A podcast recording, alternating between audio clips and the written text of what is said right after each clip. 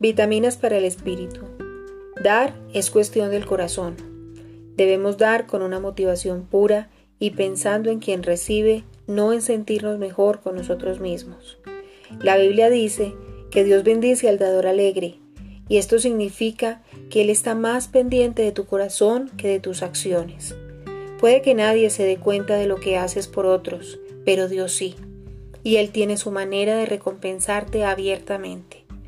De manera que cuando des, revisa tu corazón y asegúrate que lo estás haciendo con la motivación correcta.